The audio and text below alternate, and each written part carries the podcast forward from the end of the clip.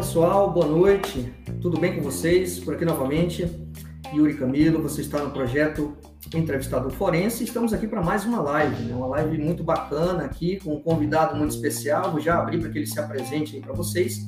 Só trazendo aqui alguns recadinhos rápidos, né? Esse, essa live depois ela é replicada com certeza lá no Instagram também, Entrevistador Forense, e também lá no Spotify, tá bom? A gente está utilizando essas três plataformas, mas sempre ao vivo aqui pelo YouTube, né? Desde janeiro agora desse ano de 2022 a gente está fazendo ao vivo pelo YouTube.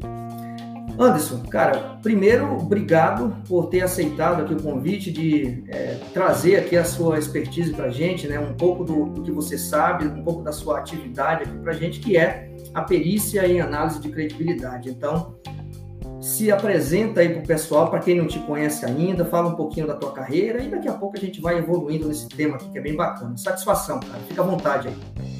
Bacana, Yuri, muito obrigado pelo convite. Satisfação estar aqui falando contigo, trocando essa ideia, né, batendo esse papo produtivo e também comunicando aí com o teu pessoal, conversando.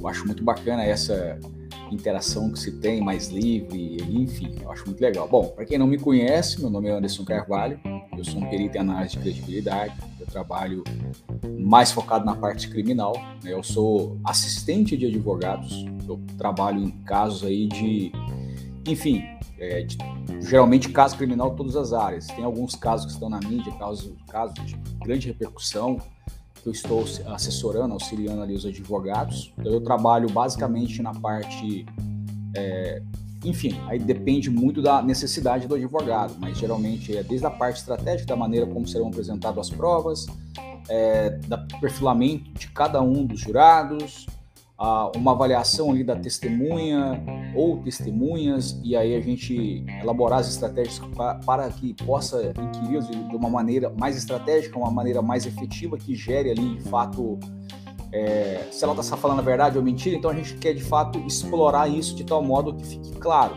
seja ali para um júri ou seja ali para um, uma audiência, uma oitiva. Né? Então, o objetivo é nosso, nosso trabalho na minha área, pelo menos assim, o que eu faço é assessorar os advogados, mas também há quem queira trabalhar para o judiciário, para o juiz, dentro da parte de, de, corporativa, na área de compliance, recrutamento, enfim, né, existe para todas as áreas. O meu foco principal a área criminal. Eu sou um metido no meio dos advogados, essa é a verdade. Né? Eu sou um metido que vou lá e dou palpite, às vezes a gente discute, debate e tal, mas é sempre com foco em gerar o resultado do jeito que eles esperam ali para aquela causa gerar ali, enfim, conseguir fazer com que o seu cliente seja absolvido ou conseguir de fato fazer a acusação acontecer. Né? E basicamente esse sou eu. Beleza, perfeito. E, e Anderson, é, a gente vai entrar daqui a pouquinho nas nuances aqui da questão da perícia e análise de credibilidade. Mas fala um pouquinho aqui para o pessoal o que é a análise de credibilidade, para quem conhece, ter uma visão sua, e para quem não conhece, saber de fato o que é análise de credibilidade. Bacana. Bom, a análise de credibilidade é um termo, na verdade, que eu peguei emprestado do Aldert Bridge. Né? O Aldert Bridge, olha para você eu não trouxe nenhum livro aqui para mostrar é, mas assim, é, ele é um holandês que dá aula em Portland e assim é um grande professor e ele é um estudioso sobre a parte da credibilidade, avaliar a detecção de mentira, etc. É porque a análise de credibilidade, digamos que ela seria uma prudência da detecção de mentiras. É porque quando a gente fala de detecção de mentiras, a gente leva para um mundo muito subjetivo, um mundo muito cheio de achismos, né? Então, assim, às vezes implica ali uma série de coisas, até porque não se detecta mentira. Você consegue avaliar o quão credível está sendo ou não aquele depoimento daquela pessoa. Então, a análise de credibilidade é basicamente isso. Então, eu peguei esse termo emprestado desde 2017 do Albert Bridge e até então a gente vem falando aqui no Brasil sobre análise de credibilidade, credibilidade e aí por diante. Então, o que, que consiste? Né? A análise de credibilidade é uma junção de várias ferramentas é, que têm validade científica, vários protocolos, que eles permitem você avaliar um depoimento de uma pessoa e saber se aquele depoimento ele é credível ou não. Ou seja, se aquele depoimento ele tem uma validade ou se ele é uma falácia, se ele é uma, uma falsa acusação. É, basicamente é encontrar elementos que possam demonstrar se há ou não inconsistências em depoimentos. E isso pode ser aplicado tanto a, a, a, ao suspeito, obviamente, mas também à vítima e as testemunhas, porque às vezes o pessoal pensa que né, existe um termo até meio que vulgar, que é a rainha de todas as provas e a prostituta de todas as provas, porque as pessoas tendem a pensar que a confissão é a rainha de todas as provas. Todavia, nem sempre, né, a gente vê muitas delações, e é uma das áreas que nós trabalhamos muito, é, onde essas delações elas são ali uma por mais que a, a pessoa, né, o delator, o colaborador, né, hoje em dia não é nem delação, é colaboração premiada, por mais que o colaborador ele esteja falando uma série de verdades, existem também resquícios de coisas que não são verdadeiras, até para tirar o foco, para levar para um outro lado.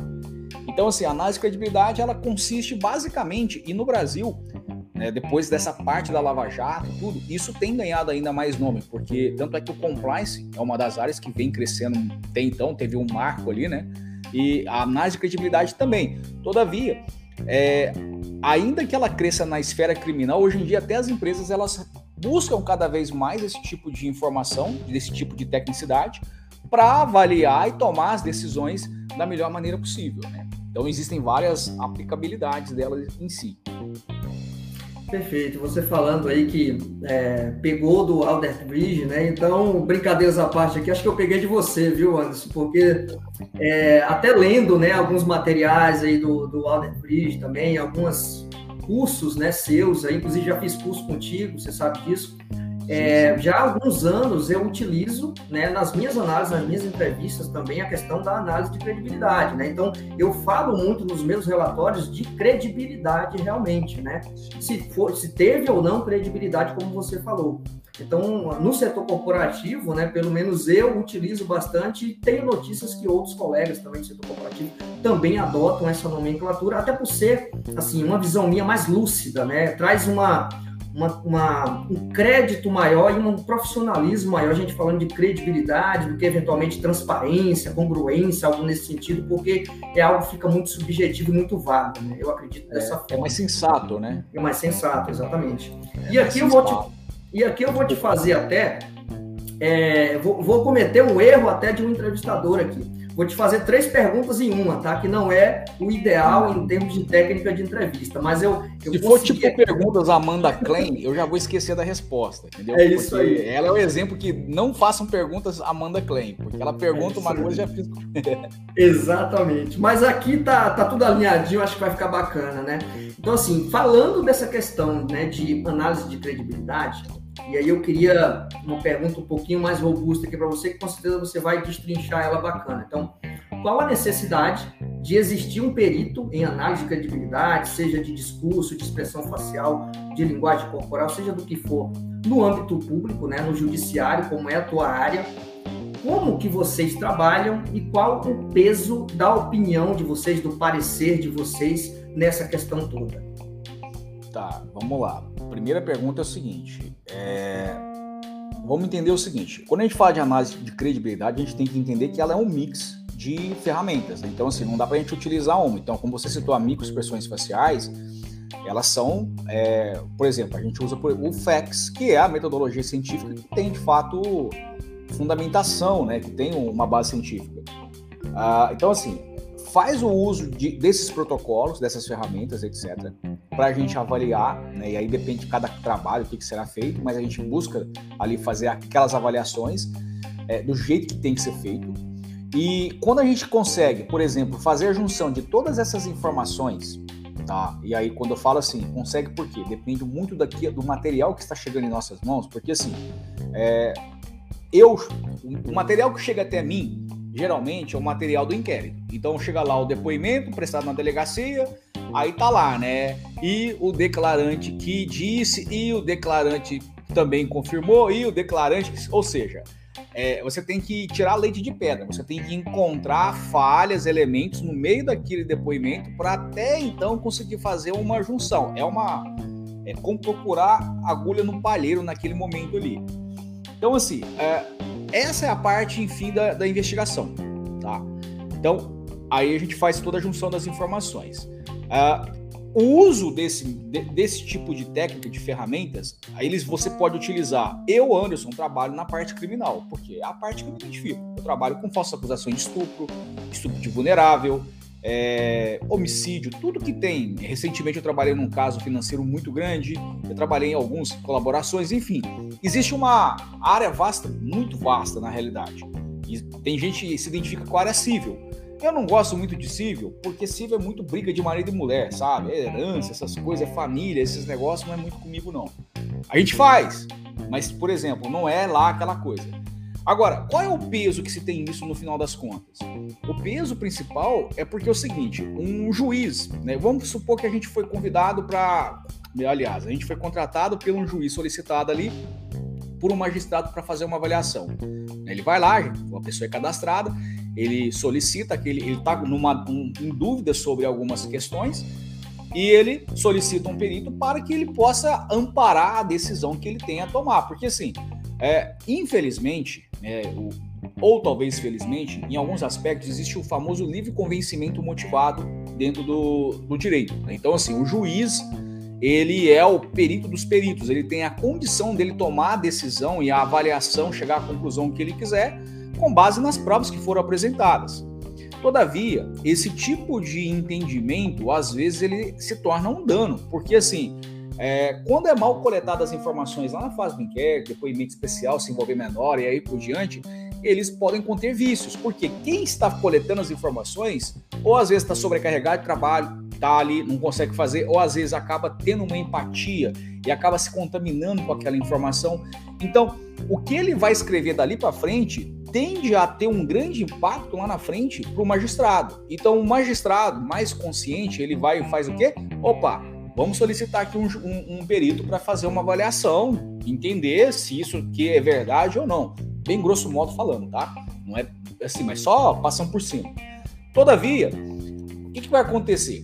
É mais comum um advogado querer te contratar para fazer esse trabalho, por quê? Uh, a gente sabe como é quais são os vícios da justiça. Né? Às vezes tem magistrado que acumula duas, três, quatro varas ali para acumular provimentos, enfim.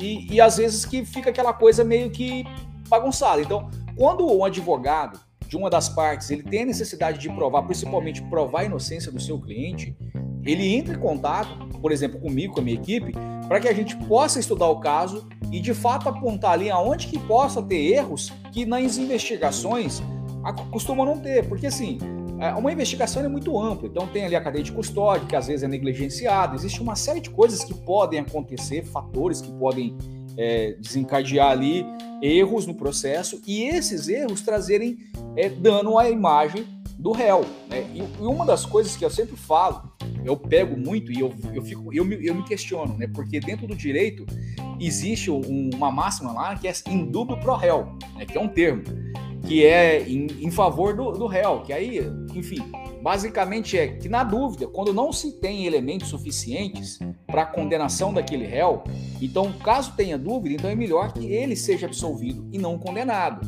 Porém, com narrativas de estupro, narrativa de estupro de vulnerável, principalmente menor, a narrativa ela tende a ter peso tão forte que os magistrados eles acabam se contaminando com aquela informação. Então aí entra a visão de um técnico que ele chega e traz clareza. Olha, isso é uma coisa, isso aqui é outra coisa. E aí ele vai tentando separar o joio do trigo para que eles possam tomar uma decisão mais clara. Em termos de peso, eu posso te falar o seguinte: a, de todos os trabalhos que nós fizemos, eles sempre foram muito bem aceitos, tá? O trabalho nosso, o único que não gera resultado é quando tem um advogado, e aí eu explico qual é a situação. Por exemplo, a família entra em contato comigo direto porque a família recebeu uma indicação, viu alguma coisa, enfim, meu nome chegou até o ouvido dessa família. A família pega e me contrata. Só que aí tem advogados que eles na cabeça deles é só o direito. Né? Então é só processual, é só penal, é só isso, é só aquilo. E esse advogado ele não está muito aberto a trazer é, outros tipos de aparatos, outros tipos de ferramentas que possam auxiliá-lo dentro da causa. E ele acaba o quê? Não se importando. Então, por exemplo, eu já cheguei a fazer trabalhos de elaborar ali uma série de, de perguntas estratégicas, roteiros, entregar na mão do advogado, o advogado chegar e falar assim: ah, eu faço. Chegar lá, não fez absolutamente nada, não fez as perguntas que eram para ter sido feitas, E o que, que acontece? O cliente dele foi condenado, porque as perguntas que nós elaboramos, elas levavam para uma eh, elucidar o caso. E ele acaba que às vezes, enfim, cada um trabalha de uma, de uma forma. Então, assim, de forma mais bem pragmática, existe um peso muito grande do nosso trabalho, porque é um trabalho, ainda que, por exemplo, se você é contratado pelo advogado, seja um trabalho tido meio que como imparcial, porque você está defendendo o interesse de uma das partes, mas ele gera um, um, uma clareza naquilo. Então ele traz uma visão muito ampla. Então assim, a gente tem muitas decisões favoráveis em cima de trabalhos que nós já fizemos. Consegui responder as três perguntas? Conseguiu, conseguiu sim. Você falou da, da, da, questão da linguagem corporal, das expressões faciais no judiciário, como vocês trabalham e o peso dessa questão. Conseguiu sim, com certeza. Tem uma pergunta aqui que a, a Ricarda Cardoso, obrigado, Ricarda, pela, por interagir com a gente aqui, participar da live. Vou dar uma alô aqui também para o Ricardo, aqui seu xará, o Ricardo Maia, que participou de uma live comigo aqui também, já tem live dele no canal. E a Maria Cristina Caetano também, que está interagindo com a gente. A Ricarda, ela faz uma pergunta interessante aqui que eu já coloquei na tela aí para todo mundo, né? é a seguinte pergunta dela: toda verdade ou falha começa com peritos em campo da cena, da cena do suposto crime? Né? É uma pergunta que ela faz. E se errarem, ou seja, se os peritos errarem, todo o processo ficará comprometido? É isso que ela pergunta aqui. E aí já eu já alinho com uma questão que eu ia te fazer, o Anderson. Qual é a validade do profissional, do perito em análise de credibilidade, né? Responde as duas aí, por favor. Tá. É, vamos lá a gente só fazer uma distinção. O perito da cena do crime, esse perito é diferente do nosso, né? Do que eu sou. por exemplo, eu sou um perito em análise de credibilidade. É, o que é um perito, né? Perito é uma pessoa que, é o, que tem um conhecimento profundo sobre uma determinada área. Então, é, por exemplo, tem gente que é perito em português. Entende tanto a língua portuguesa que se torna um perito. De uma forma, um borracheiro, um mecânico, melhor dizendo, pode ser um perito.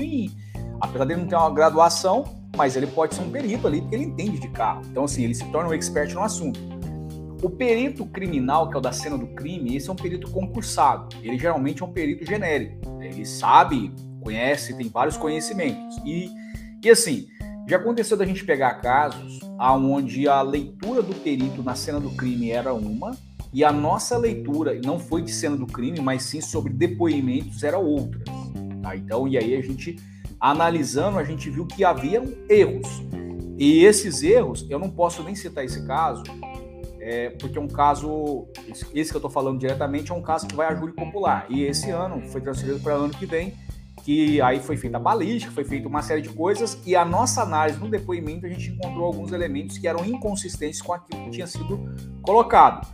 Então, assim, é, basicamente, o, o Ricardo, o que acontece? Nós somos seres humanos.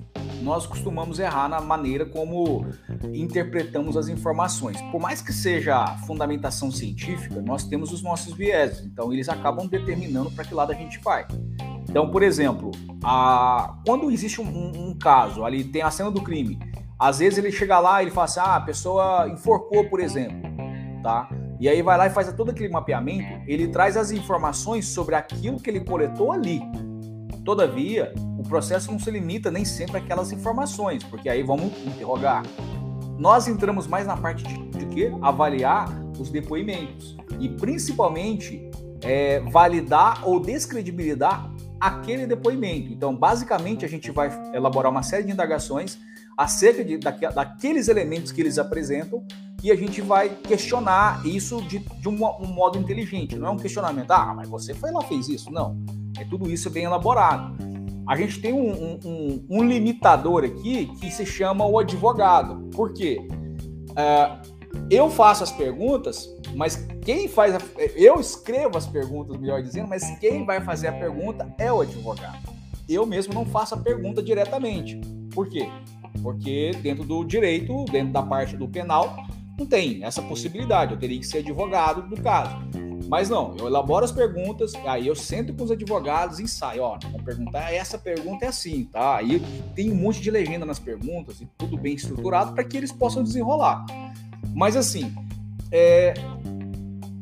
a gente já pegou casos onde, por exemplo, cadeia de custódia não foi feita nem aparelho celular. E um cidadão foi condenado por conta disso. A gente não entrou nesse caso, a gente pegou a metade desse caso e depois a gente viu que o, a conversa com o escritório que estava responsável por ele não evoluía com a gente do jeito que a gente gostaria, então assim, era uma coisa meio que era aquele trabalho que se for para você botar dinheiro no bolso apenas, não faça. Eu sou dessa premissa. Então eu preferi não fazer, mas a gente pegou um caso onde tinha cadeia de custódia que estava comprometida, tinha uma série de erros no processo. E a gente apontou esses erros, só que o advogado acreditava numa carta na manga. E, bom, todo mundo sabe, né? Isso é básico. O direito brasileiro ele tem aquela, o contraditório. Então não tem essa de carta na manga. O que um tem é paridade de armas. O que um tem, o outro também tem. Enfim, essa é a pergunta 1 um que a Ricarda fez. A sua pergunta depois foi o quê, Você perguntou? É, a validade da análise de vocês, de um perito, ah. de um profissional de análise de credibilidade. Tá. A validade nossa, ela entra no. É porque é o seguinte: o nosso trabalho, ele não é contestar o trabalho de ninguém. Ele é avaliar o que foi dito por aquela pessoa. Então, a validade do nosso trabalho, ela se torna justamente em cima do depoimento daquilo que foi dito. Então não é, eu não estou falando que a pessoa não disse, não, ela disse. E eu estou mostrando o que, que, pode ter oculto naquela informação. E eu não vou fazer uma inferência de tal modo que eu vou chegar e falar, ó, oh, ela está dizendo isso, mas não era isso. Não. A gente vai traçar dentro de tudo aquilo, daquelas informações que ela disse durante todo o depoimento dela, é, pontos, e esses é, são hipóteses, digamos assim, para ficar mais simples. Tá? A gente traça ali uma série de hipóteses do que poderia ter sido acontecido, porque assim é sempre importante a gente lembrar que é, um depoimento ele é sobre a memória de um fato, não sobre o fato. Então, assim, a memória que nós temos daquele fato. Essa memória, ela recebe sugestões de terceiros, de quartos, de quintos, de várias outras pessoas. Então, a maneira como você ver algo é diferente de um outro, que é diferente do outro, que é diferente do outro. Então, o objetivo nosso é montar as perspectivas de cada uma dessas pessoas diante daquela cena para que essas pessoas possam compreender. Eu vou fazer só uma analogia, tá? Gente, ó, uma analogia bem simplista que eu vou fazer para vocês. Se vocês pegarem, e eu estou falando isso não com religião, mas se vocês pegarem a Bíblia e lerem os evangelhos, pegar os quatro evangelhos, vocês vão ver que cada um dos apóstolos ali tiveram uma visão, uma interpretação acerca da morte de Jesus Cristo. Assim, eu estou falando como personagem histórico. Então, assim, a maneira como cada um. Então, eu vou. E cada uma daquelas pessoas, o que, que elas fizeram? Elas presenciaram o evento. Então, elas interpretaram o evento de uma forma, elas olharam por uma ótica e aí por diante. É, a, é o mesmo princípio dentro de qualquer outra situação. Então, cada um olha de uma forma. Então, a validade é justamente na remontação dessas informações e entregar, porque assim, o grande desafio, na, minha, na verdade, apesar disso ser difícil pra caramba de ser feito, mas o desafio maior, né, na minha visão, é como é que você vai fazer o juiz entender isso lá na frente, que é aí que se torna o desafio, que é simplificar sem tornar simplista. Bacana, legal, legal. Bacana a tua análise aí, me fez refletir sobre algumas situações.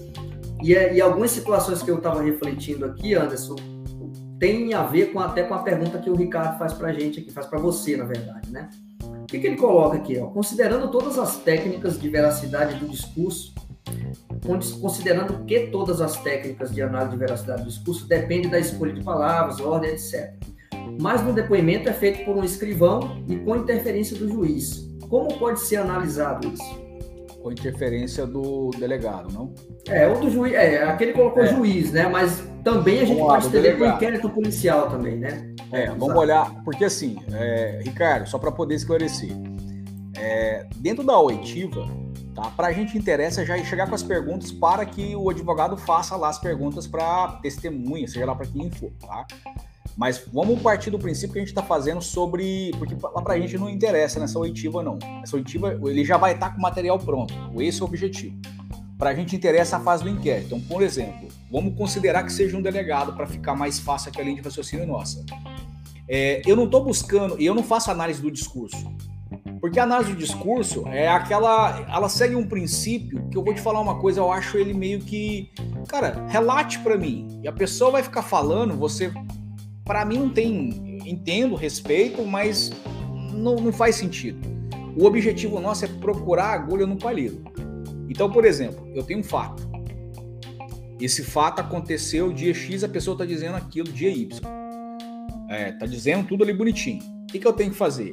Eu sou contratado por quem? Pela vítima, pela o suspeito, enfim, eu vou sentar com ele e vou, e vou falar, cara, me relate todas as coisas. Eu vou analisar aquilo que a pessoa que me contratou está dizendo. Porque através daquilo que ela está me dizendo, eu sei quando ela vai colocar impressão, quando ela vai colocar opinião, quando ela vai colocar ali coisas emocionais e etc, etc, etc. O que eu vou fazer? Eu peguei aquelas informações, então eu já consigo, eu tenho condição de remontar aquilo que está nos depoimentos. Então eu começo a montar ali uma linha que não dá para dizer que seja uma timeline completamente literal. Por que, que não é literal? Porque eu tenho fragmentos de informações. Então eu tenho que construir esses fragmentos de tal modo que eu tenha a possibilidade de questioná-los para uma audiência. É por esse motivo que eu não acho a análise do discurso uma coisa tão efetiva aqui no Brasil. Por exemplo, você pega depoimento especial envolvendo menor de idade. Depois, alguns lugares, né, tem, já, tem lugares que eles fazem até o uso do PIS para fazer o coletar o depoimento. Cara, tu olha para os depoimentos que eles coletam, e, eles usaram PIS direitinho, só que eles não pararam para analisar. A conclusão deles é essa: é, o depoimento dessa criança tem indícios de abuso. Cara, eles colocam. Eu cheguei a pegar um dia um que a, a inspetora falou que a que não tinha dúvidas, somente pelo depoimento dessa criança, que o tal suspeito tinha cometido todas aquelas. Não tinha dúvida, tinha cometido todas as atrocidades com a menor. E assim, somente com base no depoimento da vítima, da, da suposta vítima. Então, quando você pega a análise de discurso, conforme como ela é abordada, às vezes ela se torna muito simplista, porque não é sobre analisar a, a questão da escolha das palavras, o que foi dito por carga, carga emocional, não. Na minha visão, não é assim que funciona. Eu, fa, eu faço isso na prática, no dia a dia. Então, eu faço o ajuntamento daquelas informações que estão dentro do inquérito com, e pego as informações daquela pessoa que me contratou e vou buscar entender até que ponto o que vai convergir e o que vai divergir. Porque o que diverge, às vezes, eu tenho pontos ali que eu não vou negar. Eu vou colocar aqui no cantinho, eu vou estruturando, estruturando, estruturando.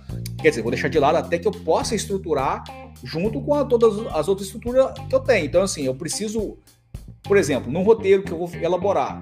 Às vezes eu começo o roteiro do zero ali, né, eu faço perguntas desde o início até o final, só que eu não vou aproveitar tudo. Eu quero aproveitar apenas as perguntas que me ajudem a remontar o fato para que eu possa entender aquilo que aconteceu e entregar para o advogado. Olha, essa aqui é a linha que, que é mais coerente com os fatos.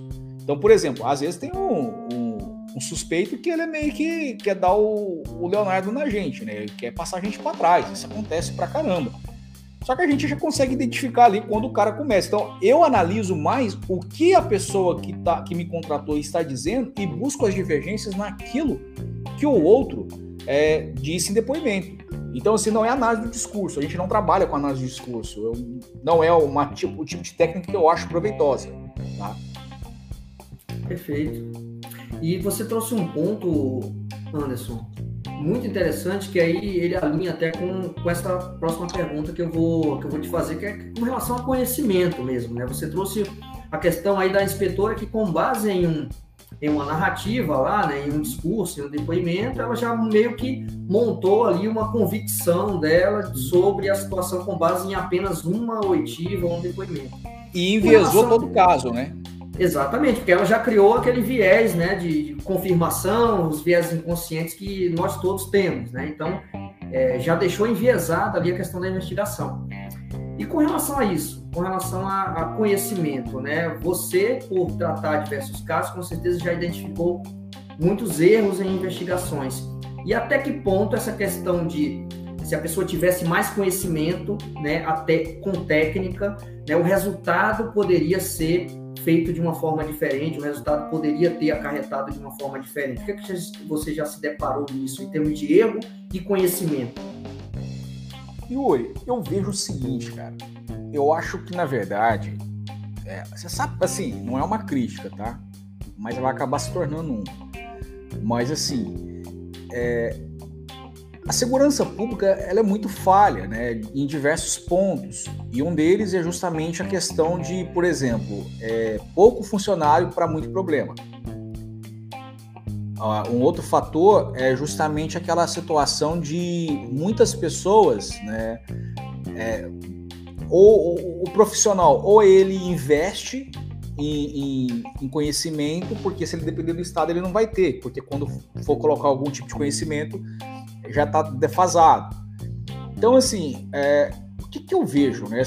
Hum, comparando assim os casos que eu pego, não quero falar mal de ninguém, mas eu vejo muito caso de profissionais que talvez fizeram um curso aqui, tem alguma ideia ali, até desenrola de certo modo algumas coisas bacanas, mas na hora de concluir, você vê que são aquelas conclusões de laboratório. Né? Que eu falo para todo mundo que é o seguinte: no mundo de verdade, as coisas são diferentes daquilo que se vê em um ambiente completamente controlado, favorável a você.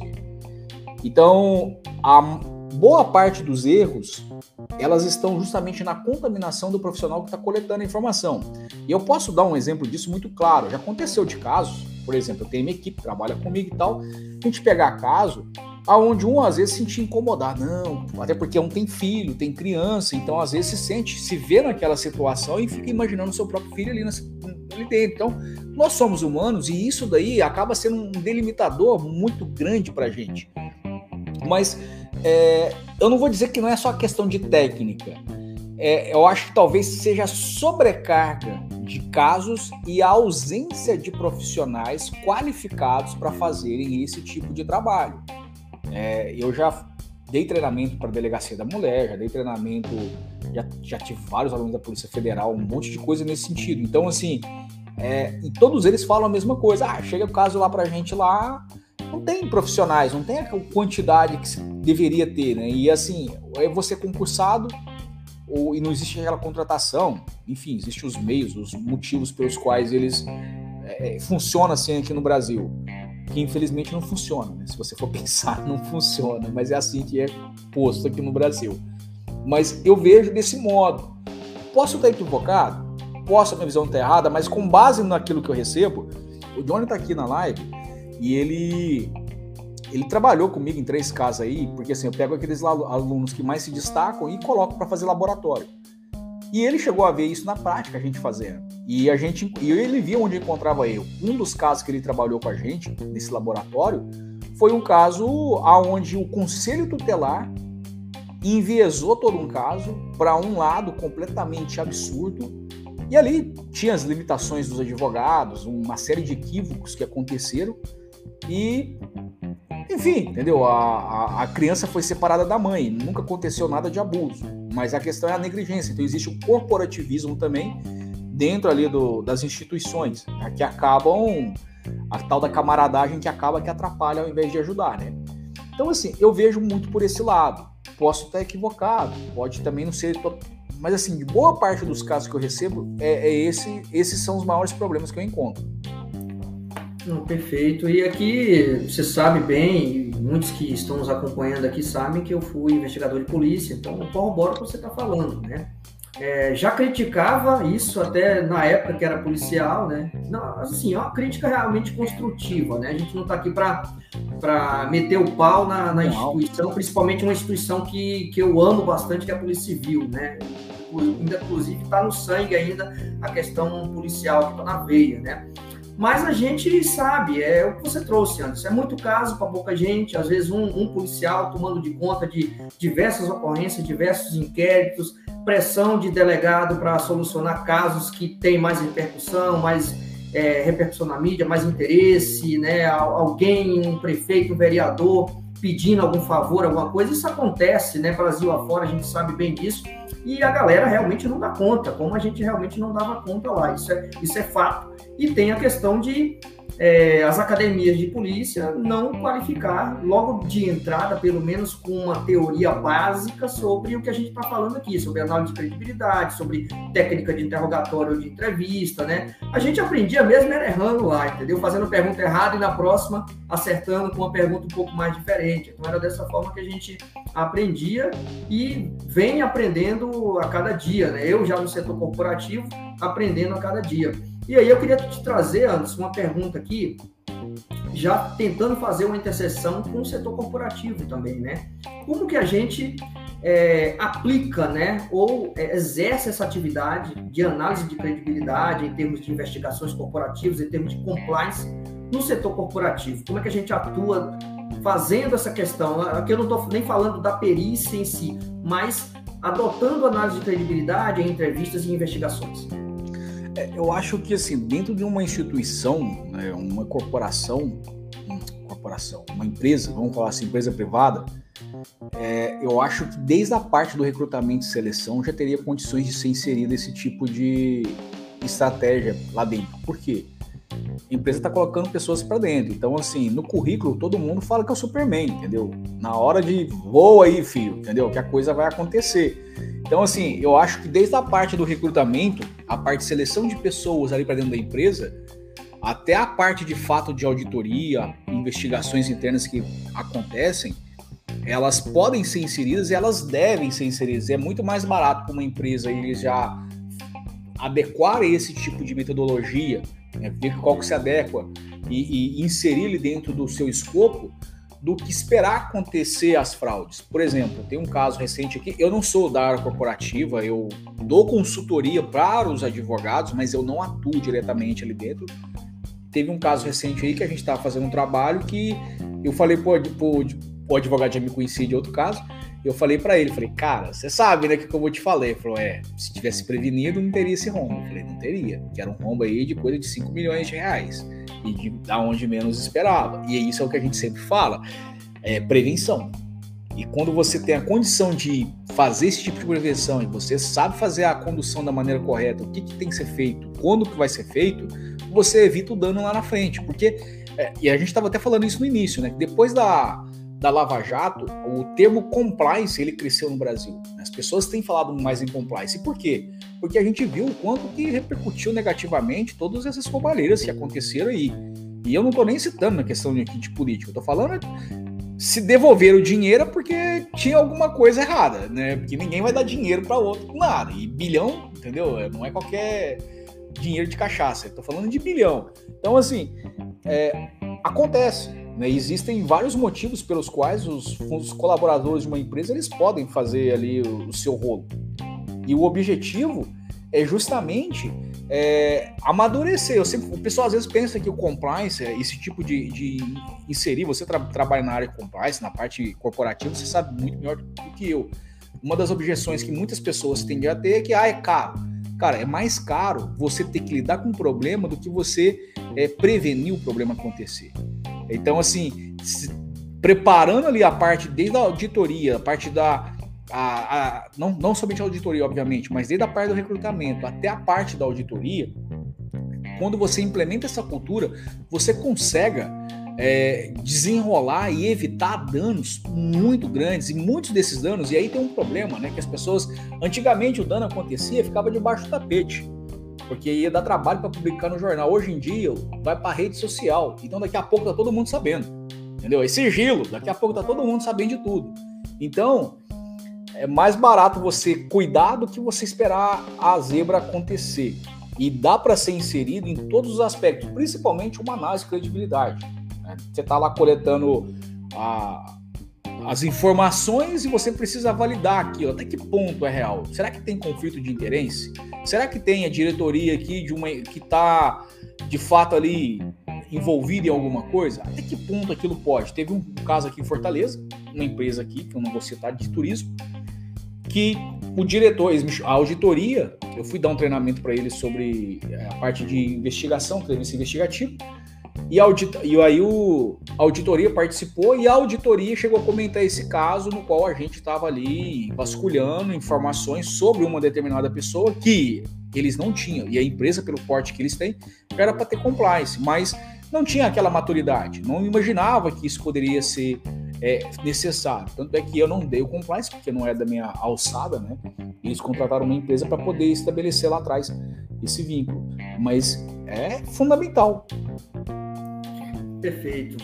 Muito bom. E o, o, Pedro Jorge, ele, ele complementa aqui um pouco o que você estava falando também, né? No âmbito corporativo, analisando... Não, aqui é o David, né? Eu tô lendo a, tô, já estou lendo a pergunta do David. Deixa eu voltar lá do Jorge aqui. Exatamente, os índices de falsificação de informações no currículo estão aumentando exponencialmente. Aí é uma afirmativa aí que o Jorge está trazendo, né? E ele traz outra situação aqui embaixo, deixa eu complementar o que ele está trazendo aqui, riscos corporativos, principalmente na reputação da empresa.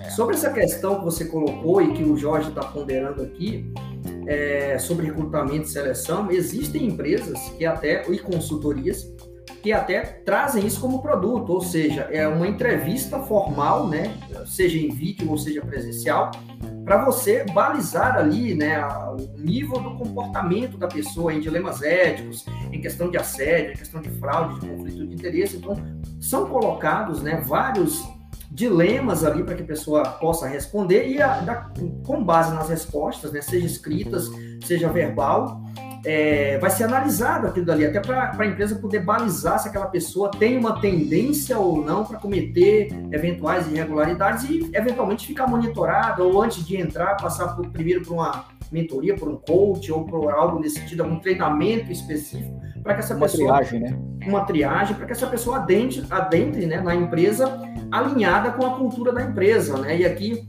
sem fazer nenhum tipo de mexer, né? Na empresa onde eu trabalho, na Protift, a gente tem esse produto lá, que chama de. É, já mudou um pouco do nome, mas o nome atual é Compliance Individual, ou seja, são entrevistas formais justamente nessa pegada de processo seletivo. E aí é, é feita toda uma análise né, bem complexa sobre o perfil comportamental daquela pessoa. Então isso é bem interessante, né? Não só a minha empresa faz, outras empresas também fazem, mas é bem interessante esse tipo de abordagem. E o que o David está trazendo aqui para colaborar com essa pergunta que eu fiz do setor corporativo, aliás, ele, ele tem um, um link até com a pergunta que o Ricardo fez, que ele traz o seguinte: no âmbito corporativo, analisando o discurso, né, o relato, qual o principal ponto deve ser observado nesse relato? E aí, Anderson? Bom, eu vou te ser bem sincero, é David, é? É Exato, é o David, David, Rodrigues. Inclusive, o David. David, a gente tem live com ele aqui no canal já. Quem quiser procurar aí, já tem live com o David. Ele falou sobre entrevistas e fraude, é bem legal. Dá uma olhadinha lá, pessoal, depois. Bacana. David, eu vou te ser bem sincero, é, eu não sei. Por quê? Eu sempre falo o seguinte: se você não sabe qual é a pergunta que foi feita, qualquer resposta serve. Então, dentro de um discurso, de um relato, tem muito mais a ver com aquilo que foi perguntado do que com aquilo que foi respondido. Porque, assim, às vezes o pessoal, eu vou trazer só para fazer um link aqui na área criminal, tá? É, às vezes o pessoal tá falando, ah, tá vendo? Fulano tá mentindo, olha lá, ó, fulano tá mentindo, porque, ah, ele não tá respondendo. Falei, cara, você não sabe fazer pergunta, pô? Tu tá perguntando uma coisa, fazendo pergunta fechada. Sabe que o cara te dá uma resposta desse tamanho se você faz uma pergunta fechada? Então, assim, para que a gente saiba o que deve ser analisado, primeiramente eu tenho que saber é, qual é o tipo de situação, quais são as perguntas que eu elaborei e por que, que ele me respondeu. É aí que entra a questão da análise de credibilidade. Porque a premissa básica para aquilo que nós fazemos é você saber fazer a pergunta. Às vezes as pessoas querem imputar a culpa ao a pessoa que está sendo investigada, sendo que na realidade o investigador que pode ser o desastrado no meio dessa situação. E isso é muito comum. O Yuri veio da área policial aí, ele sabe disso aí, entendeu? Existem uns advogados paloma também no meio do caminho aí. Os caras às vezes querem fazer umas coisas, fazem umas maluquices meio que louca lá, que você fala, putz, onde esse cara arrumou uma coisa dessa? Onde o cara tá bebendo essa cachaça que eu também quero, porque tá vendo coisa que nem, e, e tem muito. Então, assim, a base e aí eu volto a falar que não dá para você apontar dentro de um discurso, de um relato ou algo, sendo que você não sabe qual é a pergunta. Então eu tenho que saber aquilo converte ou diverge daquilo que, eu, que foi perguntado? Essa seria a, resposta mais sensata que eu poderia te dar, entendeu? Assim, é, talvez você não vai compartilhar da mesma ideia que a minha, mas é assim, eu acho que seria mais prudente eu responder do que desse modo, falando que é tudo depende da pergunta.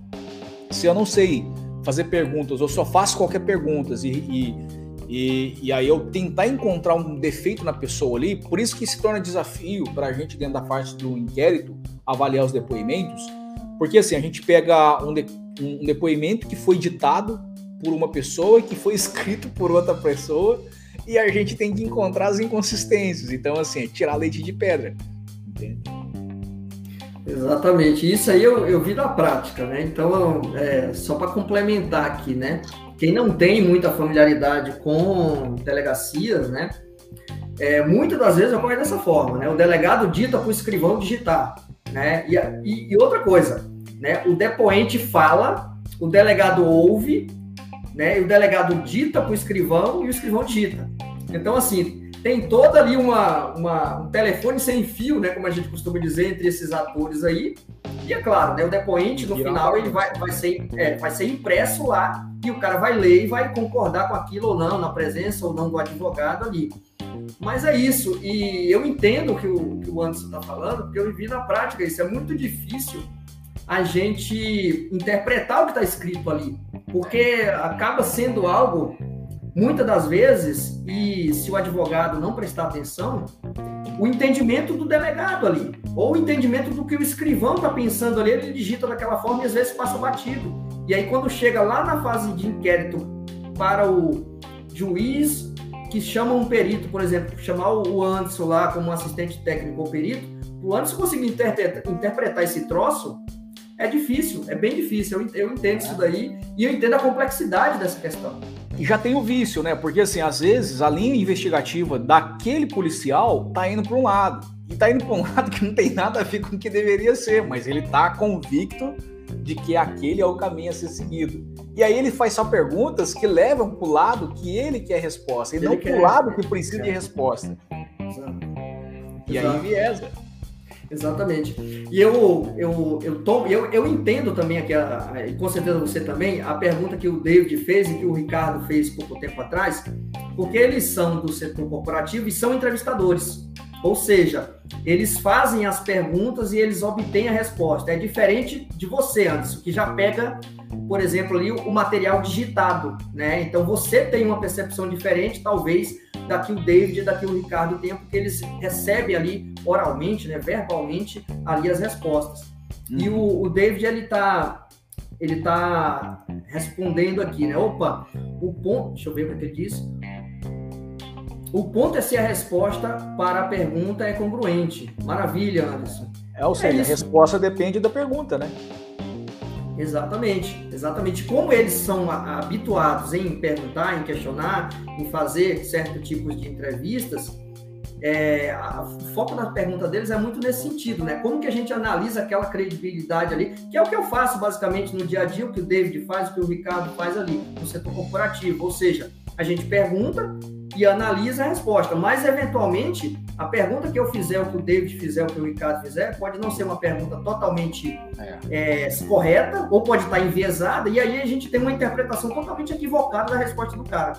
E o que mais tem na realidade são perguntas, infelizmente, eu vejo isso, eu vejo, eu estou num caso, hoje eu entreguei o laudo na realidade, é um caso aonde a psicóloga, assim, uma coisa, cara, bizarra bizarra, bizarra, né? É, por exemplo, em audiências de menor, quem faz a pergunta é a psicóloga, né? O magistrado, por exemplo, ele faz as perguntas para a psicóloga fazer, a promotoria a mesma coisa, o advogado, então não tem contato com a menor e a menor fica numa sala especial separada. E nesse caso, a, a pessoa estava sendo acusado, né? Tava não, foi acusado de, de ter abusado da menor, menor, sua filha, e, e assim, as perguntas eram bizarras, né? E aí, para você ter uma ideia da complicação ainda das, dessa situação, a promotora pega o telefone, né? Porque tá numa sala especial, então ela vai pega o interfone, liga e fala, ó, esse cara fez isso, isso, isso, isso, isso, isso com uma outra filha, com não sei o que lá, para papá, para papá. Então você pergunta para ele. Então ela já vai lá, ela já determina o que, que é, já contaminou a psicóloga que deveria estar neutra a psicóloga Jade se desestabilizou por completo, a gente tem acesso às filmagens. A partir dali o negócio virou uma bagunça. Já, já era uma bagunça porque já estava naquela situação, mas tipo assim, você via, via que eles já levaram para o lado que eles que, queriam levar. E aí, voltando a essa questão da pergunta, se você não sabe o que perguntar, ou se você faz uma pergunta tendenciosa, uma pergunta que ela está enviesada, uma pergunta que ela está somente para esclarecer mais a sua curiosidade, o seu interesse, do que propriamente os interesses daquele que a gente está defendendo, ela se torna o quê? Contaminada. E ela já se torna o maior problema ao invés de ser a solução para resolver a questão. Porque eu sempre falo que boas respostas dependem de boas perguntas. Ainda que às vezes a pessoa fique em silêncio, mas se você fez uma pergunta que ela é pertinente, que ela é contundente e essa pergunta ela vai de fato no cerne de uma questão, a, o silêncio ele pode te dizer muito. Só que se você não sabe o que perguntar e aí você, por exemplo, presumir né, o, o que pode ser congruente ou não somente por conta de uma frase ou de uma resposta, eu acho que existem muitos elementos que a gente pode explorar E, e, e, assim, a gente tem feito, explorando de uma forma um pouco mais ampla essas questões, a gente tem encontrado coisas que são absurdas. Né? Tem um, até tem um filme que até teve uma aluna, Alex, que ela me indicou esse filme. Já tinham me indicado o filme e eu não tinha visto, tá, tá, tá na minha lista lá dos favoritos da, da Prime. Pode fazer propaganda da Prime aqui? Prime, patrocina o Yuri aqui. Tá? Já fez, né? Já fez. patrocina aí, patrocina nós aí. Patrocina o Yuri aí. Vai que eles escutam, né? Eles resolvem patrocinar você. Mas tá lá na Prime, cara, um, um filme que é chamar Caça. Né, que é basicamente ligado a essa questão de abuso de menor. E assim, eu não vou dar spoiler, vocês devem assistir, que é muito interessante. Eu, eu li a sinopse, vi o, eu vi, na verdade, uma parte do filme e não tinha visto tudo. Aí a Alexa pegou e me cutucou que eu falei, cara, eu vou voltar a assistir. Então, assim, é, basicamente, aquilo acontece justamente, e lá você vai ver que no início né, tem a questão de uma, uma, uma não sei se é professora, se é diretora de uma escola, e o psicólogo que atua, eu não sei se é bem, eu achei um psicólogo, eu não me lembro, porque é muito tempo que eu vi o filme, mas assim, ele já leva o negócio para um lado completamente maluco. Então, assim, boas respostas dependem de boas perguntas, porque se você não sabe conduzir, você vai para um lado que às vezes não tem mais volta. Então, tem muita gente que é condenado injustamente por conta de falácias, assim como tem muitas pessoas que às vezes acabam sendo demitidas de empresa sem ter cometido absolutamente nada, quando não tem um trabalho de compliance, quando não tem profissionais do nível desses que estão aqui, e acabam comp é, comprando uma ideia maluca simplesmente porque não tem perícia para poder fazer aquela avaliação, né?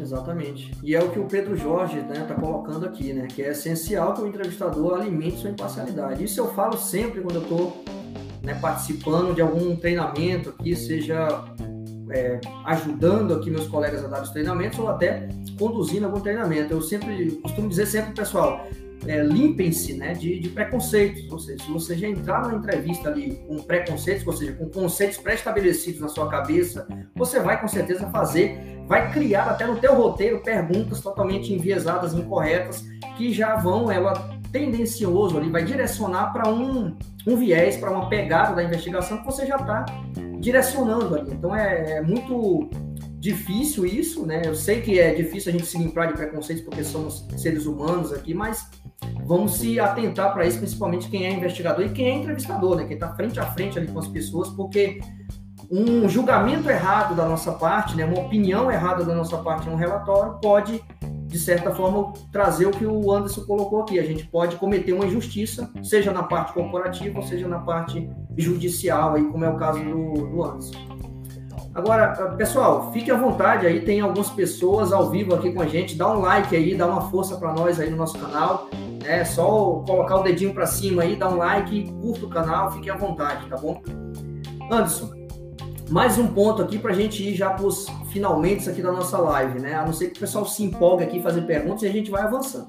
Aí, a gente é, é isso aí. Com relação aqui, Anderson, a, a frequência, né? O teu trabalho é um trabalho até é, interessante, né? E tem que ter uma certa expertise, porque, principalmente ali, porque você está é, tá atuando ali no âmbito judicial e vai ter uma valoração né, em relação ao convencimento é, judicial né, da atividade de vocês. Então, com que frequência vocês é, são chamados, né, ou profissionais ou peritos, para fazer análise de credibilidade e quais são os tipos de causas mais comuns até? Você já falou que atua muito em estupro, homicídio, né? Relacionado a, a crimes comuns, né? Mas é, como que é essa atividade de vocês no sentido da frequência né, de chamamento, de casos de atuação de vocês? Bom, é, eu trabalho só para advogados, tá? Eu não trabalho para juiz. Por que, que eu não trabalho para juiz? Eu tenho mais liberdade é, de trabalhar com advogados. Eu dentro do judiciário, né, o direito é uma coisa muito cheio de entraves, né? Então aquela coisa prolixa, para que vai, etc. É, eu não gosto de trabalhar para juiz porque eu fico muito preso a uma formalidade excessiva. Então, assim, eu trabalho para advogados. Eu gosto de trabalhar para advogados, onde eu tenho mais liberdade, eu tenho mais é, liberdade para combinar valores, então eu consigo desenvolver, fazer, evoluir a coisa muito melhor e eu me sinto mais útil ali dentro. Tá? Então, assim, é, agora, qual é a frequência? Isso aí é todo dia tem alguém te ligando, todo dia tem alguém precisando. Nem todos os tipos de casos eu pego. Tem casos que eu não me sinto à vontade para pegar, tem casos que eu indico alguém, tem casos, alguém da minha equipe, obviamente. Tem casos que eu acabo, tipo assim, é, a gente não pega porque a gente não.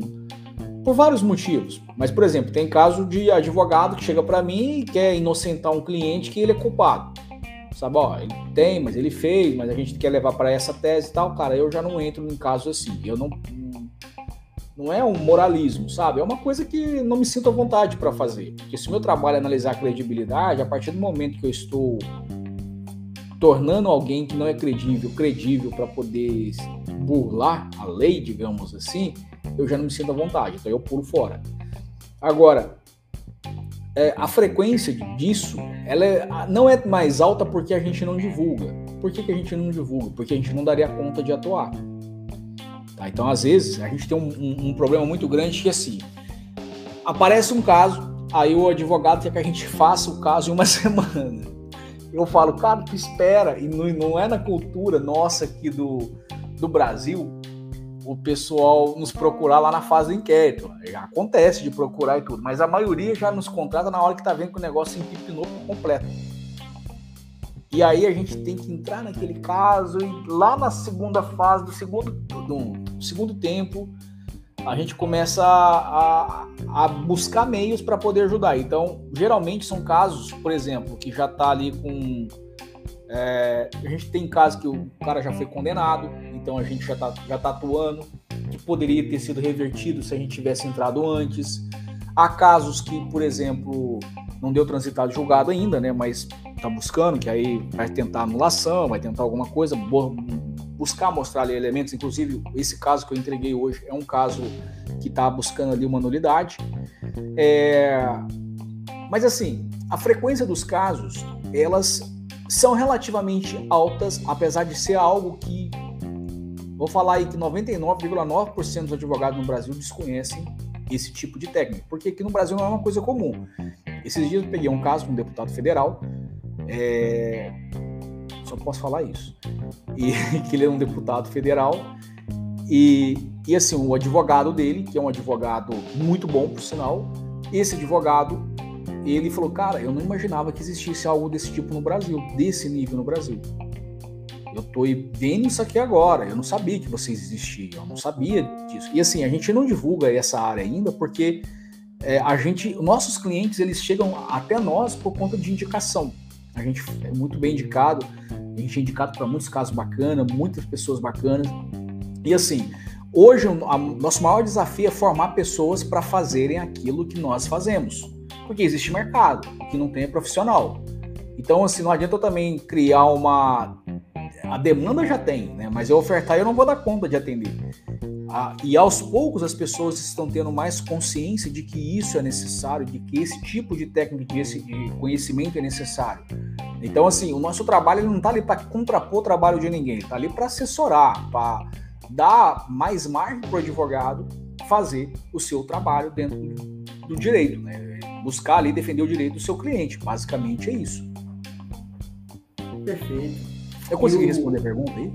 Conseguiu, conseguiu sim. Deu, deu uma resposta muito boa aqui esclareceu para gente aqui como que ocorrem essas atuações de vocês, né? E é algo, antes, você falando assim, né, de, em termos de divulgação, né, de é, pessoas conhecerem né, as atividades de vocês, eu realmente também vejo isso, né? Então, assim, é, é, falta, eu sei que você faz isso, até já tem um tempo que eu te acompanho, um certo tempo, sei de outros colegas que também fazem, mas a gente não vê uma certa divulgação né, nessa questão. E até as pessoas do próprio meio, né, que você citou, advogados, juízes, né, promotores, eventualmente não têm, ou não sabem, ou porque não vão atrás, ou porque não, não tem aquele é, conhecimento ali de procurar, de se, a, se aperfeiçoar um pouquinho mais para saber se isso funciona ou não, se é válido ou se não é válido, se isso vai ajudar eles de alguma forma ali na atividade deles. Então, também acredito que falta mais divulgação nessa questão.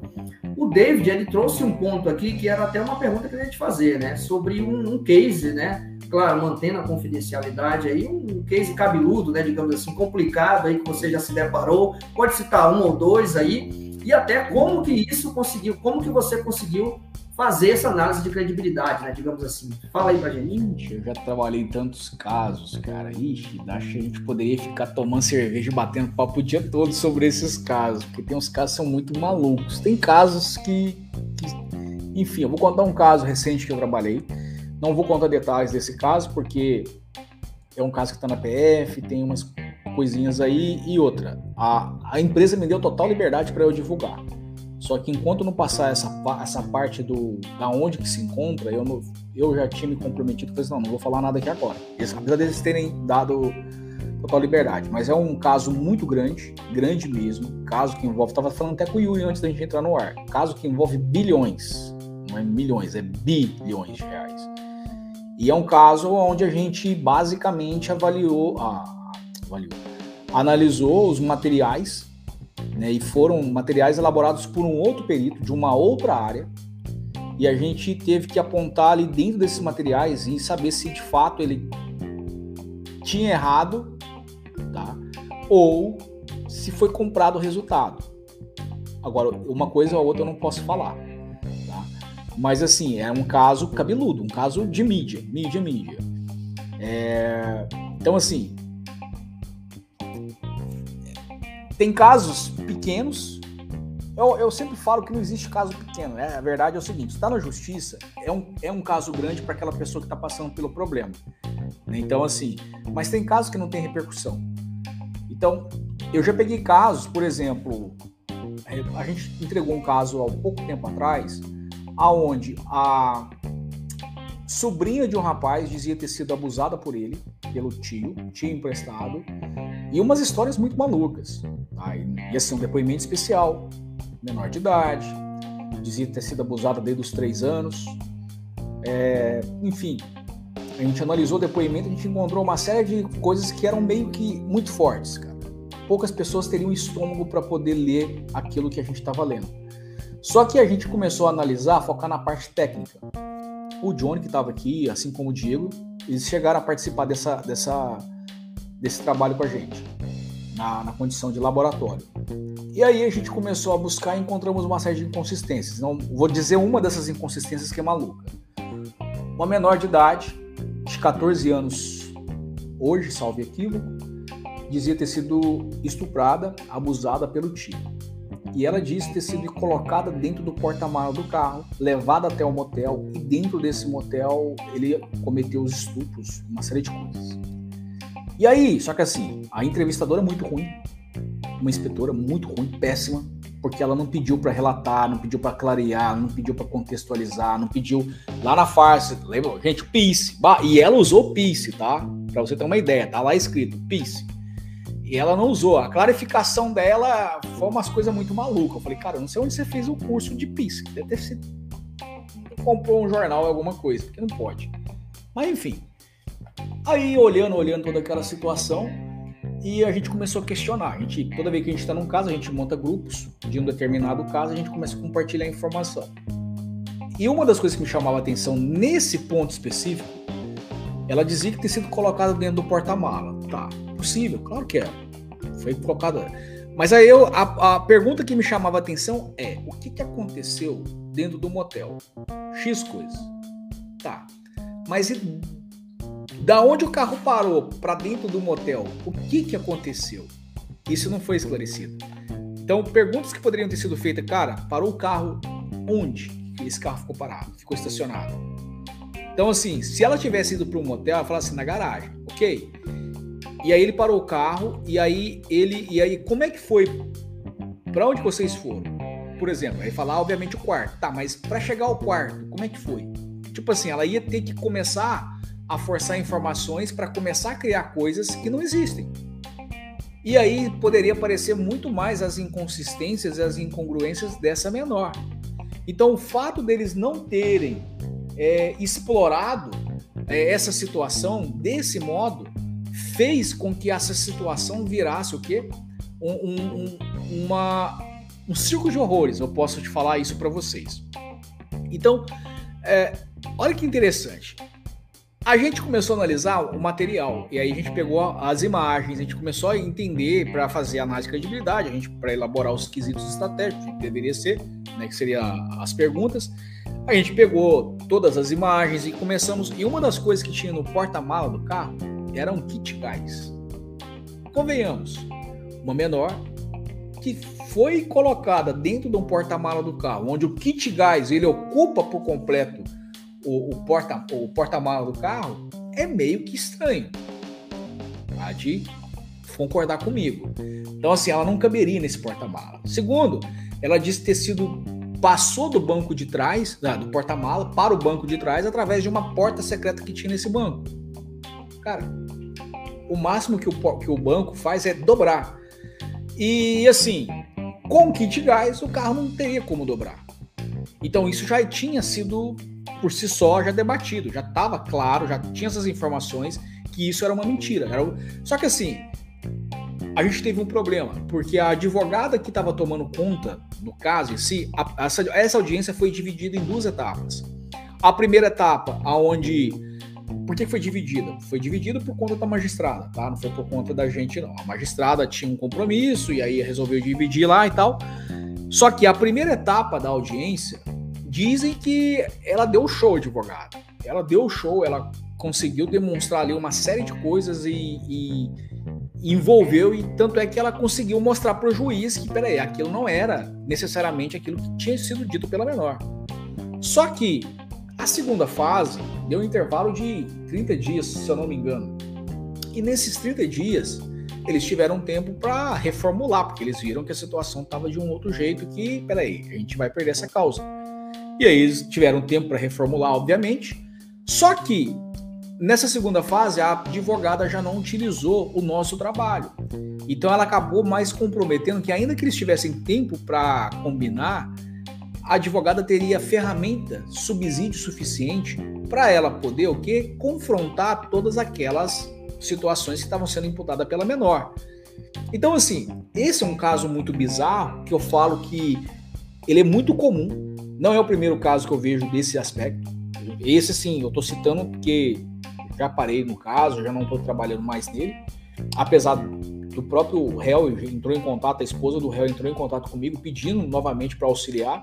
Só que eu falei, diante de tal situação, com a tal advogada, eu não tenho como fazer absolutamente mais nada. Não há possibilidade, porque a gente, vocês vão fazer um trabalho comigo, vocês vão pagar caro para fazer esse trabalho e ela não vai colocar ele para frente. E aí se torna um gasto. Então, assim, é, existem casos e eu sempre falo que boa parte desses casos, eles poderiam não existir se lá na fase de triagem em si teria sido resolvido através de, uma, de um protocolo certo, fazendo uso do PIS do jeito certo, fazendo uso da entrevista da maneira correta, fazendo ali. É, eu sempre falo que boa parte dos problemas eles se resolvem através da, do próprio da coleta do depoimento, da própria entrevista, da própria investigação em si. Porque a gente vê as narrativas ganhando forças e ganha peso muito grande sobre algo, e essas narrativas elas costumam comprar uma ideia que elas não são verdades, não são verídicas. Só que o teor dela e também a atual conjuntura que a gente vive, onde certos tipos de ataques eles tendem a, a surtir um efeito porque, opa, se eu questionar isso, eu vou ser cancelado. Se eu questionar isso, eu estou aqui duvidando da vítima. Existe isso com frequência. Dentro de empresa, é, tem gente que tem medo de falar assim, cara, mas será que houve o assédio? Não, mas se você duvidar que houve assédio, você pode estar tá sendo ali. Quem é você? Você está sendo frio. Como é que você está duvidando da vítima? Entenda, vítima não quer dizer que ela é totalmente inocente. E às vezes, o fato da pessoa estar numa situação no qual ela se coloca, está como vítima, ela se, encontra como vítima, mas ela pode ter provocado aquela situação. Eu não estou dizendo que ela provocou para que o cara assediasse, não é isso que eu estou te falando. Ela provocou para que a pessoa a estuprasse. Não, não é isso que eu estou falando. Estou falando que há vítimas, mas há pessoas que querem utilizar da posição de vítimas para o quê? Conseguir galgar espaço, para conseguir sub subir degraus. E isso é muito comum. A gente vê muito isso. Outro dia eu estava conversando com uma advogada muito famosa, que está num caso aí é, de repercussão. Ela me convidou para participar de uma, dar uma mentoria, né? Uma das, das mentorias dela me convidou para dar uma mentoria lá para ela, lá para as alunas dela, na realidade. E era justamente sobre o caso em si. Então a gente pegou o caso, e foi no domingo isso, à noite. A gente pegou um caso ali, por exemplo, das 7 horas da noite, nós fomos até 10 e meia da noite. Foi no dia do, do, do debate ali do. Um debate que teve, acho que foi da Bandeirantes, eu não me recordo. Nós fomos até 10, 10 e meia da noite fazendo uma investigação em cima de um caso que era o caso dela e os alunos dela entendendo isso. Porque assim, existem as vítimas, existem as pessoas que utilizam a palavra vítima para tirar vantagem. E isso é uma coisa muito comum. O Yuri pediu para eu continuando aqui com vocês, porque deu um pequeno probleminha lá, mas a gente vai continuando aqui. Pessoal, pode fazer pergunta que eu tô aqui para responder pergunta para vocês. Podem fazer perguntas, que eu adoro bater papo, eu adoro trocar ideia, entendeu? Vocês podem fazer pergunta que E se eu não souber, eu vou, vou pesquisar e eu vou refalar para vocês. Pode ficar tranquilo, que não tem problema com isso não. Mas essa é uma das áreas mais incríveis que se tem. É uma das áreas mais é, maravilhosas que se tem para trabalhar. Pouca gente conhece, porque às vezes nós assimilamos a parte da perícia como perito é, criminal. Mas o perito judicial é uma realidade e o assistente técnico, que também é um, é um perito, é apenas a forma da, da maneira como é apresentado, isso é uma questão de preciosismo, na minha visão, ela, é muito fundamental para dentro de um trabalho na justiça.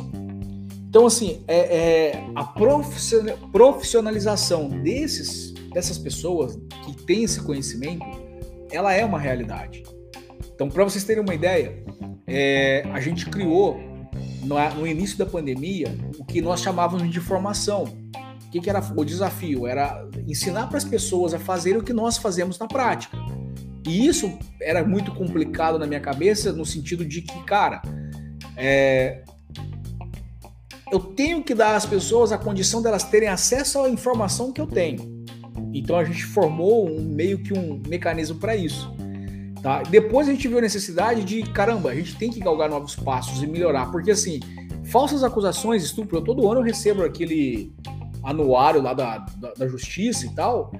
Ah, você olha lá, você pode pegar aí justiça em números na internet mesmo e, e, vasculhar que você vai ver a quantidade de casos absurdos que existem, casos que não são resolvidos, quantidade de processos que estão parados no judiciário poderiam ter sido resolvidos. E assim, o número de advogados, salvo equívoco, para 2023, ele tende aí a superar 2 milhões de advogados. Então imagina que é o seguinte, não estou falando que você vai trabalhar para 10%, imagina que você trabalha para 1% desses advogados. Cara, são 20 mil advogados que têm potencial para que você possa trabalhar. Então, é uma coisa extraordinária. É um, é um meio muito grande. E assim, a parte corporativa hoje, as empresas, elas já começaram a ter maturidade da importância, da necessidade de fazer a coisa fluir. Então, assim, é uma área extraordinária, uma área que qualquer pessoa pode atuar. Claro, né, quando eu falo qualquer pessoa, é com responsabilidade, com ética, com parcimônia, principalmente. Anderson, as perguntas abertas ganham mais força para uma análise posterior do discurso? David, ganham. Porque assim, ah, quando a gente fala de perguntas abertas, né, vamos supor que a gente vai seguir um protocolo, vamos pegar o PIS, tá? É, quando a gente fala de perguntas abertas, a gente precisa entender que aonde elas estão inseridas e qual é o ponto que ela será inserida e porque assim existe o um relato livre. O relato livre é. Não, relato livre não quer dizer o seguinte: fale tudo que você quer, não é bem assim. Relate aqui para mim o que, que, aconteceu no dia daquele, da, da, da. Enfim, a pessoa vai começar a relatar. Então, quando eu faço perguntas abertas no sentido de buscar clarificação, por exemplo, eu vou fazer uma pergunta pedindo para a pessoa fazer uma pergunta, mas às vezes eu vou delimitar as perguntas. Porque se eu não delimitar, essa pessoa vai me contar histórias que não é interessante. Não é pergunta fechada, que você fez, você não fez. Não, não é isso. Tá, mas voltando aqui, você poderia me dizer o que, que aconteceu entre o dia X ao dia Y? Isso é uma pergunta aberta, apesar dela estar fechada, a temporalidade, mas ela está sendo aberta porque eu estou pedindo para relatar de pontos específicos. Então, quando a gente faz perguntas abertas, é importante a gente entender que não é pergunta aberta no sentido de, cara, superficial. A pergunta ela tem que ter um norte, ela tem que te levar para uma, uma, uma, uma clarificação para que posteriormente você tenha condições de fazer uma conclusão. Porque assim, Nós não conseguimos fazer, é, dentro de um processo de análise de credibilidade, se eu utilizar perguntas fechadas, simplesmente eu estou matando a minha análise. Ou não. Por que, ou não? Explico para vocês o motivo. Só liguei esse ar-condicionado que tá frio, cara. Quando eu falo que às vezes eu posso estar tá matando, é porque eu posso estar tá fazendo as perguntas erradas, do jeito errado, para uma situação que ela não vai me favorecer. Só que às vezes eu posso fazer a pergunta fechada em situações aonde eu já tenho elementos suficientes, e isso eu faço dentro do meu tipo de trabalho, para que apenas eu consiga comprovar por A mais B que aquilo aconteceu e aquela pessoa fez aquela situação, ou ela não fez aquela situação, daquilo que está sendo acusado. Então, a gente tem que lembrar que quando a gente faz a estrutura de perguntas para para se ter as informações, eu sempre falo que o estudo sobre o caso ele é muito mais amplo e ele deve ser muito mais bem abordado do que propriamente chegar lá com o roteiro e eu vou fazer pergunta aqui dando tiro para todo quanto é. Não. Porque assim, a entrevista investigativa, apesar de você não ter que ficar, ter que ficar preso a uma hora, 40 minutos, como é, geralmente acontece, não quer dizer que você também tem que ficar 5 horas. Eu já fiz trabalho que a gente chegou a ficar 8 horas fazendo entrevista, mas era coisa de duração premiada. Então eram coisas complexas. Já, já tivemos trabalhos lá atrás, lá atrás, que era coisa de tipo assim, foi, quer ver? Foram eu não sei, não vou me lembrar. Não sei se foram quatro ou cinco é, interrogatórios de cada um de cinco horas. Sabe? Era aquela coisa extensa, cansativo. Imagina você analisar esse monte de conteúdo, cara. É muito cansativo. Imagina você preparar todo esse conteúdo para esse, esse monte de, de, de tempo. É muito cansativo. Há casos, por exemplo, quando é júri popular, você pega um caso, e há casos que vai a júri que, por exemplo, tem advogado que quer que o júri, na estratégia dele, ele quer que o júri dure o maior tempo possível. Então, tem, às vezes, advogado que quer que o júri dure uma semana, duas semanas. Tem advogado que, que quer que o júri dure, tipo assim, acaba hoje, ou nem vai a júri. Então, depende muito da estratégia. Então, quando você pega casos que são mais complexos nesses aspectos, você tem que ficar ali, por exemplo, já, já, já teve trabalho que a gente teve que ficar três meses elaborando as perguntas. Ó, três meses elaborando as perguntas para as testemunhas e a vítima. Então, assim, imagina que você está elaborando para testemunhas, você está preparando coisas, sendo que você não tem contato com aquelas testemunhas, você só tem aquelas informações que você tem que preparar ali durante três meses. É, é um trabalho árduo, se torna confuso. Então, assim, a, aonde vai entrar a pergunta aberta? Por que, que eu quero a pergunta aberta aqui? Aonde vai entrar uma pergunta fechada? por que aquela pergunta é fechada aqui? E aí você tem que buscar fazer o que? As ligações. Sim, sim. A, a pergunta aberta dentro do, do, de um contexto, ela vai te dar uma base para você chegar a uma conclusão. Então, assim, ela vai, digamos que ela vai servir para você como parâmetro do caminho que você está seguindo. Essa é a visão, a leitura que eu faço. Anderson, historicamente, a justiça trabalha de forma muito lenta. Essa situação pode destruir provas e gerar conflito de interesses? Não, porque na verdade o nosso trabalho é um meio de prova, né? Então não dá para destruir. Ele é um meio de prova e ele vai ser utilizado para embasar, né? para reafirmar, para trazer ainda um parâmetro mais amplo sobre aquilo que está sendo debatido lá dentro do judiciário, aquilo que está sendo defendido ou não. Então, assim, é, por exemplo, dentro do direito existe um princípio que é chamado de paridade das armas. Né? O que é paridade de armas? Paridade de armas é o que você, o outro não tem, o outro também pode ter. Então, assim, as mesmas armas e vamos trabalhando. Basicamente é isso. Então, quando a gente entende que existe essa paridade de armas, você tem que entender que, é, por exemplo, você não vai. Para você conseguir destruir uma prova, você tem que buscar nulidade. E aí você tem que ver aonde que, a, que aquela prova ela pode ser considerada como nula. Porque existe o, o ramo lá das, das, maçãs, né? E às vezes uma maçã contaminada pode contaminar todas as outras. Por exemplo, é o caso lá do o atual presidente que foi eleito agora, o Lula. Então, assim, é, quando pega nas provas dele etc., elas não servem para absolutamente mais nada, elas foram anuladas. Elas foram anuladas porque, segundo o, os seus advogados, encontraram vícios, vícios ali dentro da. da. da. como é que fala? Da maneira como foram procuradas essas provas, e aí também encontrou. Aí entra a questão do CEP, aí entra a questão lá do, do juiz e aquela bagunça toda. Então, assim, só para vocês entenderem. Então, mas ela não vai ser anulada, sabe? Ela, ela, desculpa, ela não vai destruir uma prova. Às vezes, a maneira como, por exemplo, um depoimento coletado de forma coercitiva, e às vezes a pessoa vai lá sendo como é, livre espontânea vontade. A gente já conseguiu encontrar vários depoimentos que ele foi coletado, foram coletados desse modo e a gente já conseguiu derrubar, entendeu? Mostrar e o advogado, ó, é, fizeram o meu cliente confessar uma coisa que não existia. Bateram nele. Aí, claro que tinha lá, mas a gente apontou os erros técnicos da maneira da condução.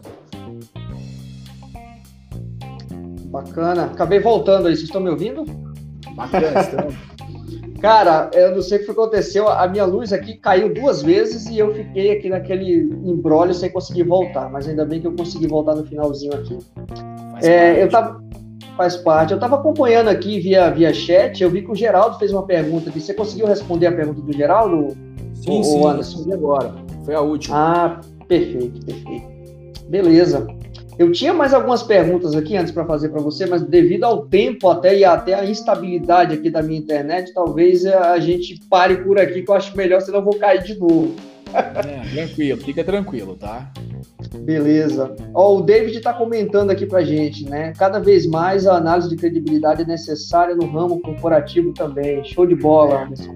Anderson, agradeço aí você ter tocado aí sem, sem a minha presença. Eu até mandei mensagem no zap para você. Falei, toca aí que a minha luz caiu aqui. Aí eu vi aqui as mensagens chegando, eu falei, não, deixa eu vou desenrolando, que se eu fosse responder eu, eu perderia aqui.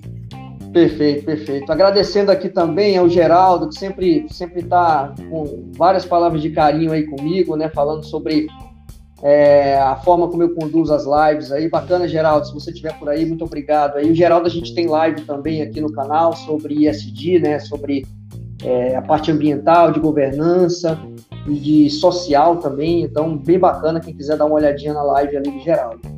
Anderson, cara, primeiro aqui aprendi muito contigo, tá? Aqui, contigo, com tudo que você falou e com os questionamentos aqui dos colegas também, foi me fazendo refletir aqui em muita coisa para auxiliar no meu trabalho, no meu dia a dia. E eu só tenho a agradecer, cara, principalmente por você ter segurado aí é, esse finalzinho de live aqui quando aconteceu esse contratempo comigo. E eu deixo aberto aí para você no final aqui, tanto falar dos seus cursos, que eu sei que você tem, e também da pós-graduação aí, eu não sei se você pode falar agora ou não, mas fica à vontade aí para você fazer convites aí para o pessoal e, e, e, a gente vai se falando depois. Show, show de bola. Não, quero agradecer a oportunidade de aqui batendo esse papo muito produtivo. Gosto de conversar, gosto de trocar ideia, gosto de aprender. Eu acho que a troca né, da, é muito bacana isso, um fluxo muito legal. Então, mais uma vez, obrigado mesmo pelo convite. Agradeço cada um daqueles que participaram aqui até o final com a gente. Convido vocês a conhecer a nossa pós-graduação. Inclusive, o Yuri vai dar algumas aulas lá na parte de entrevista investigativa. Ele vai dar na parte da parte corporativa, eu vou dar a parte criminal, que é minha área, né? A parte penal no geral e o Yuri vai dar as aulas ali da parte do corporativo. Então, aonde que entra o compliance, algumas questões ligadas, eu acho mais prudente quem trabalha na área do que eu falar sobre essa parte. Mas assim, a pós-graduação é a única pós-graduação no Brasil em cima da perícia forense, análise de credibilidade e inteligência investigativa. É uma pós-graduação com viés prático, não é um viés teórico, não é aquela linha é, somente que não são profissionais que atuam profissionalmente ali na área, que trabalham, que desenrolam, que desenvolvem o problema. Então, é uma das coisas que essa pós a gente estava brigando para fazer ela já tem muito tempo e aí a gente tentou fazer ela de forma particular e a gente viu que era inviável. É, três instituições entraram em contato com a gente para fazer, uma inclusive muito famosa, só que a gente ia virar praticamente empregado deles. Eu falei, opa, não, não é por aí. Então, assim, é, a gente elaborou o melhor conteúdo para entregar para aquelas pessoas que querem aprender. Então, venham participar dessa pós-graduação, eu posso garantir que vocês não vão se arrepender. Tá? Depois vocês pedem para o Yuri aí o, o link, ele passa para vocês, vocês conhecem a pós lá, eu posso garantir que vocês vão ser muito bem acolhidos e vão. Quem quer se profissionalizar, quem gosta do, do tema, entendeu? E, e, e, sabe que isso vai ter um grande peso na profissão ali, é o melhor lugar, porque não é só entrevista, ali tem análise de linguagem corporal, tem análise de microexpressões faciais, com preparação para o FEX, tem análise de múltiplos canais, tem ali uma série de coisas. A gente entregou o melhor conteúdo para aqueles que querem se profissionalizar. Perfeito. É isso aí. A gente vai, com certeza, nos próximos dias aí, fazer até o final do ano, na verdade, né? Até programar melhor, mas o, o Anderson vai me mandar aí, com certeza eu vou postando e vou compartilhando com todo mundo. E de antemão aqui agradeço o convite antes de fazer parte desse grande time que eu sei que tem e de falar um pouquinho para o pessoal sobre as entrevistas ali no setor corporativo. Pessoal, obrigado a todos. Eu vou só nomear algumas pessoas aqui que eu tô, tô pelo celular aqui, mas estou conseguindo ver um pouquinho. Então, Ricardo Maia, que fez aqui pergunta para gente também. Obrigado, Ricardo, se você estiver por aí. A Ricarda também Cardoso, a Chará dele. A Maria Cristina. É, deixa eu ver mais quem aqui. A Aline Carvalho, que ficou quietinha hoje aí na live. Um abraço, Aline. O Jorge Pena, é, o Johnny, é, o Pedro Jorge, que interagiu bastante com a gente aqui. O Geraldo, o David, é, deixa eu ver mais quem. É, chegou uma, uma, no finalzinho aqui, a Cecília também. É, deixa eu ver. E a Alexa, Alexa Montenegro também, obrigado pela participação. E, e outros aí que ficaram na moita, como sempre, o pessoal sempre fica quietinho, alguns, né, não querem é, interagir conosco aqui, mas faz parte. Então, pessoal, agradeço a todos. Foi uma satisfação ter vocês aqui em mais uma live. Essa é a 28 oitava live aqui que a gente faz no, no canal, né, Entrevistador Forense. Eu tive problemas com alguns vídeos aí, eu estou repostando alguns porque é, foi derrubado aqui alguns vídeos mesmo, mas eu vou estar tá postando, tenho todos salvos aqui, e em breve vou estar tá com todos os meus vídeos na íntegra novamente aí no canal. Tá bom, pessoal? Anderson, obrigado aí pela participação e com certeza a gente vai se falar mais para frente. Boa noite aí, pessoal. Obrigado. Boa noite a todos. Um abraço. Tchau, tchau.